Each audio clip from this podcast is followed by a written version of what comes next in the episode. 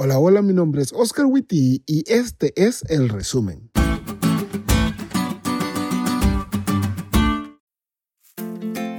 Feliz sábado amigos. Me da mucho gusto que ya sea sábado y sé que a ustedes también. Tengo la firme creencia que el sábado es para disfrutarlo y es imposible no hacerlo en la presencia de Dios.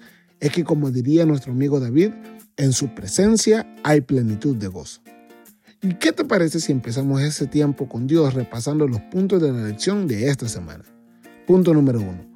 Acepta la prueba. Estoy seguro que esta semana que estudiaste la historia de la prueba de Abraham, te asombraste o te cuestionaste varias cosas. Pero si bien es cierto la historia es rica en muchos significados y aplicaciones prácticas, en el apartado de la fe de Abraham fue una gigantesca bendición. Solo mira todo lo que sucedió después. Vemos a un hombre que no se va de la tierra donde en ese momento era extranjero, porque Dios le prometió que su descendencia allí viviría, a pesar de que su esposa murió o su hijo necesitaba casarse.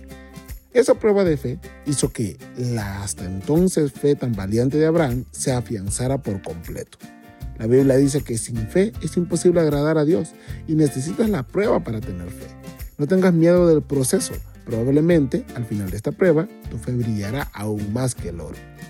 Punto número 2. Dios ha hecho provisión. A pesar de que la prueba hecha a Abraham fue fuerte, Dios había hecho provisión para el sacrificio. Un inocente sustituto estaba atorado, esperando tomar el lugar del hijo de Abraham. ¿Qué escena más poderosa? Isaac no era inocente. Tal como vos y como yo, era un pecador y la paga por sus pecados merecía la muerte. Sin embargo, Dios no dejaría que muriera pues ya tenía listo alguien que ocuparía su lugar. ¿Acaso no te suena la historia de nuestra vida? Somos pecadores, no inocentes, y nuestra paga debería ser la muerte, pero gracias a Dios por su gracia, gracias a Dios por Jesús. Y punto número 3. Dios cumplirá.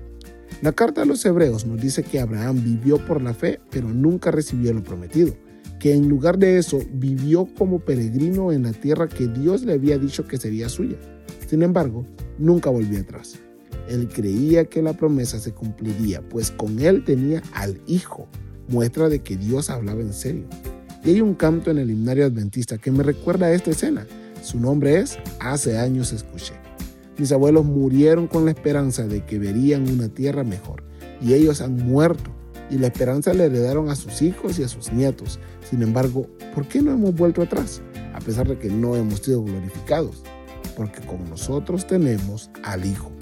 Es el Hijo la seguridad de que un día veremos aquella tierra donde no hay necesidad de sol, pues la gloria del Cordero la alumbra de día y de noche, y donde el dolor y el sufrimiento desaparecerán.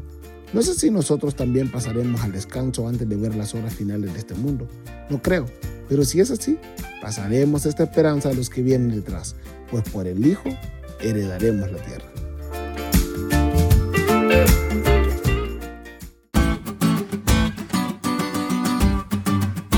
¿Te diste cuenta de lo cool que estuvo la lección? No te olvides de estudiarla y compartir este podcast con todos tus amigos. Es todo por hoy, pero mañana tendremos otra oportunidad de estudiar juntos.